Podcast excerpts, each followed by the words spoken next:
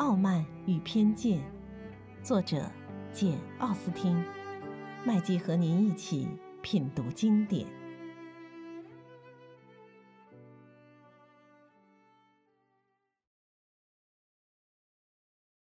第三十六章。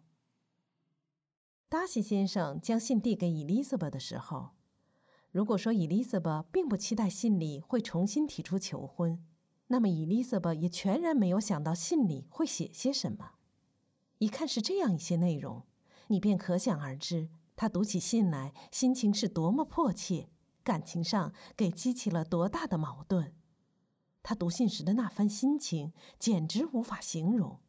起初，伊丽莎白感到惊奇，达西居然以为还能为自己辩白。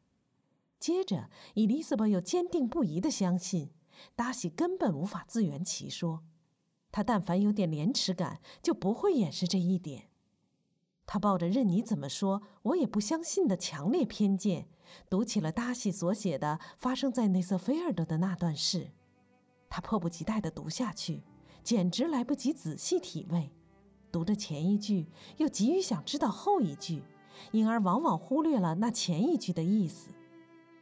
达西认为他姐姐对宾蕾先生没有情意，伊丽莎白当即断定他在撒谎。他谈到那门亲事的实在而糟糕透顶的不利因素时，气得伊丽莎白真不想再读下去了。达西对自己的所作所为毫无悔恨地表示，这当然是伊丽莎白无从满意。达西的语气也绝无悔改之意，反倒十分傲慢，真是盛气凌人、蛮横至极。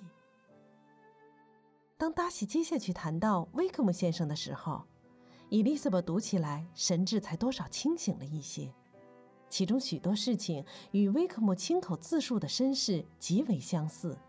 如果情况属实的话，他以前对威克姆的好感便会给一笔勾销，这就使他的心情变得更加痛苦，更加难以形容。他感到不胜惊讶、忧虑，甚至恐惧。他真想完全不信达西的那些话，便一次次地嚷道。一定是假的，这不可能，这是弥天大谎。他把信读完以后，尽管稀里糊涂的，并没闹清最后一两页说些什么，却赶忙把信收起来，正言厉色地说：“他才不理那个茬儿呢，绝不再读那封信。”他就这样心烦意乱，不知所从，只顾往前走着。不过这样下去也不是办法，不到半分钟功夫，他又打开信。尽量定下心，又忍痛读起了跟威克姆有关的那些话，硬逼着自己去仔细玩味每句话的意思。信中所讲威克姆同彭布里家的关系，与威克姆自己讲的完全一致。还有老达西先生对他的恩惠，虽说他以前并不知道其具体内容，但是也与威克姆自己所说的完全吻合。到这里为止，双方所说的情况可以互相印证，但是，一读到遗嘱问题，两人的说法可就大相径庭了。威克姆说到牧师俸禄的那些话，他还记忆犹新，一想起那些话，就不免感到他们俩总有一个人在撒谎。一时之间，他洋洋自得地认为他这种想法不会有错。可是，他仔仔细细地一读再读时，威克姆放弃了接受牧师俸禄的权利，代而获得了三千镑的巨款。这些具体情况又使他踌躇起来。他收起信，不偏不倚地权衡了一下每个情节，仔仔细细地斟酌了一下每句话，看看是否真有其事。但是徒劳无益，双方只是各执一词，他只得再往下读。他原以为，任凭达西先生如何花言巧语、颠倒是非，也丝毫不能减轻他的卑鄙无耻。可是信中每行话都清楚地表明，这件事只要换个说法，达西先生就能变得完全清白无辜。达西毫无顾忌地把骄奢淫逸的罪名加在威克姆先生头上，这使得伊丽莎白大为骇然，加之他又提不出反证。因此也就越发惊骇。威克姆参加某郡兵团之前，伊丽莎白还从未听说过他这个人。而他之所以要参加兵团，也只是因为偶然在镇上遇见一个以前有点泛泛之交的朋友，劝他加入的。对于他过去的生活方式，除了威克姆自己所说的以外，伊丽莎白还一无所知。至于他的真正人品，伊丽莎白即便打听得到，也不想去寻根究底。就凭威克姆那仪态音容，你马上就会觉得他具备一切美德。伊丽莎白试图想起一点点足以说明他品行端庄的事例，想起一点他为人正直厚道的特性，以便使威克姆免遭达西先生的诽谤，或者至少可以凭借他的显著优点来弥补他的偶然过失。达西先生说他常年游手好闲，行为不轨。伊丽莎白认为那只不过是偶然的过失，可是伊丽莎白想不出威克姆有那样的好处。伊丽莎白一眨眼就能看见威克姆出现在她面前，风度翩翩，谈吐优雅。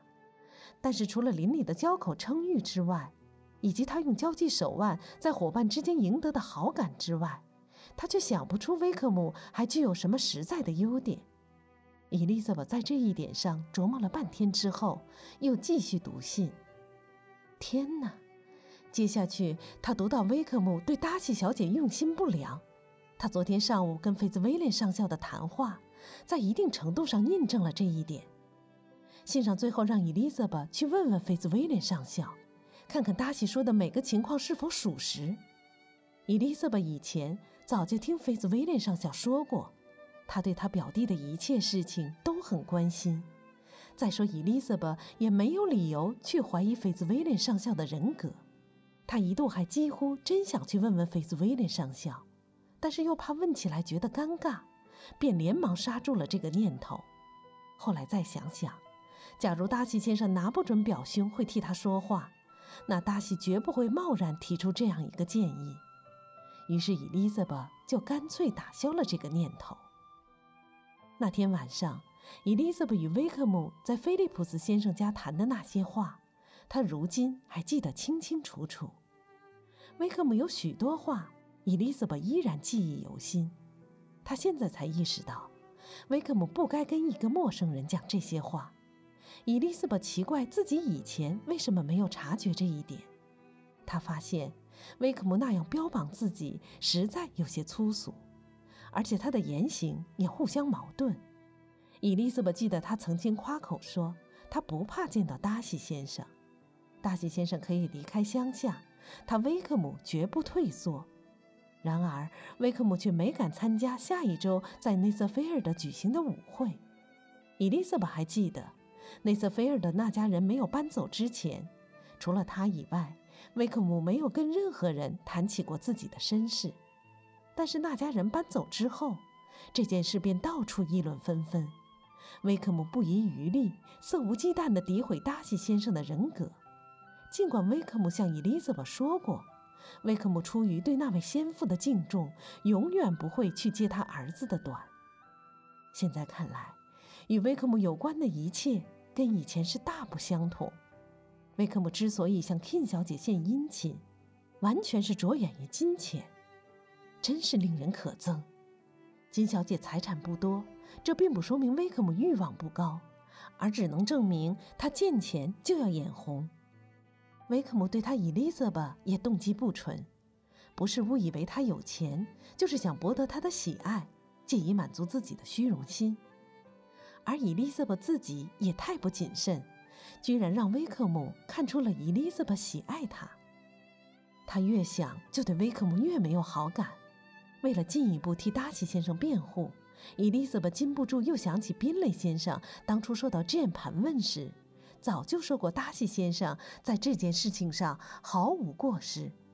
达西尽管态度傲慢，令人可憎，但自从他们认识以来，特别是最近他们经常见面，伊丽莎白对达西先生的言行举止也更加熟悉，从没见过达西先生有什么品行不端或是蛮不讲理的地方，也没见过达西先生有什么违反教规或是伤风败俗的陋习。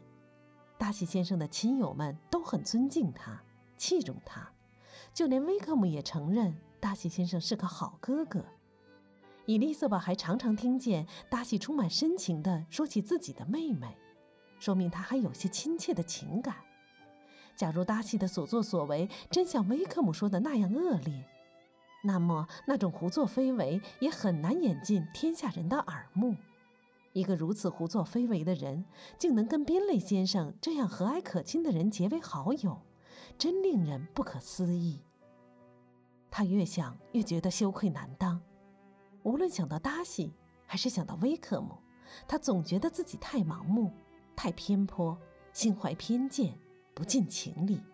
他大声叫道：“我的行为是多么可悲！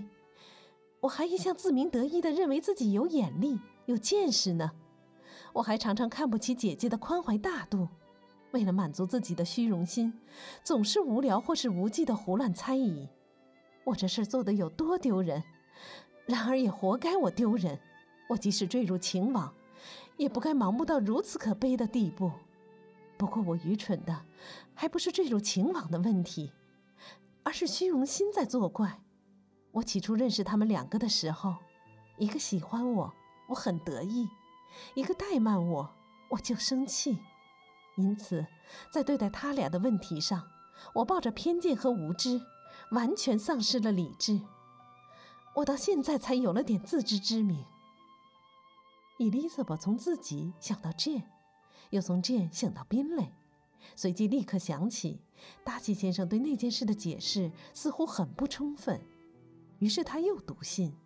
第二次读起来，效果就大不相同了。伊丽莎白既然在一件事情上不得不相信他，又怎么能在另一件事情上拒不相信他的话呢？达西说：“他丝毫看不出来，他姐姐对宾类有意思。”于是伊丽莎白不禁想起了沙洛特的一贯看法。伊丽莎白也无法否认，达西把 Jane 形容得十分恰当。伊丽莎白觉得，Jane 虽然情感热烈，但表面上却不露行迹。他平常那副安然自得的神态，让人很难看出他的多情善感。当他读到达西提起他家里人的那一段时，虽然话说得很尖锐，但却句句都是实情，因此伊丽莎白越发觉得羞愧难当。达西的指责一针见血，让伊丽莎白无法否认。他特别提到内瑟菲尔的舞会上发生的情形，正是这些情形首先促使达西反对这门婚事。其实这些情形不仅使达西难以忘怀，也使他伊丽莎白自己难以忘怀。至于达西对他和他姐姐的恭维，伊丽莎白也不无感触。她听了比较舒心，但是并没有因此而感到安慰，因为伊丽莎白家里人不争气，惹得达西看不起，这很难让伊丽莎白从恭维中得到宽慰。伊丽莎白认为，这样的失恋实际上是她的至亲一手造成的。由此可见。亲人的行为失检会给她们姐妹俩的声誉带来多大的损害？一想到这里，伊丽莎白感到从未有过的沮丧。他顺着小路走了两个钟头，心里不停地左思右想，又把许多事情重新考虑了一番，判断一下是否确有可能。面对如此突然、如此重大的变化，心里还是要尽量想开些。最后，他觉得有些疲乏，又想起出来好久了，便扭身往回走。进屋的时候，他希望自己看上去像平常一样愉快，并且决计不再去想心思，免得跟人谈话老是走神。人家当即告诉伊丽莎白，在他外出期间，s 辛斯的两位先生先后来造访。大喜先生是来辞行的，只待了几分钟。菲兹威廉上校跟他们起码坐了一个钟头，期望伊丽莎白能回来，几乎想要跑出去找他。伊丽莎白听说没见到这位客人，虽然表面上装出很惋惜的样子，心里却感到万分高兴。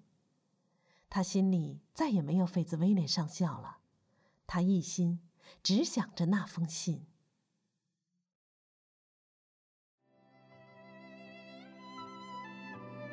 品读经典，体味人生，欢迎订阅收听。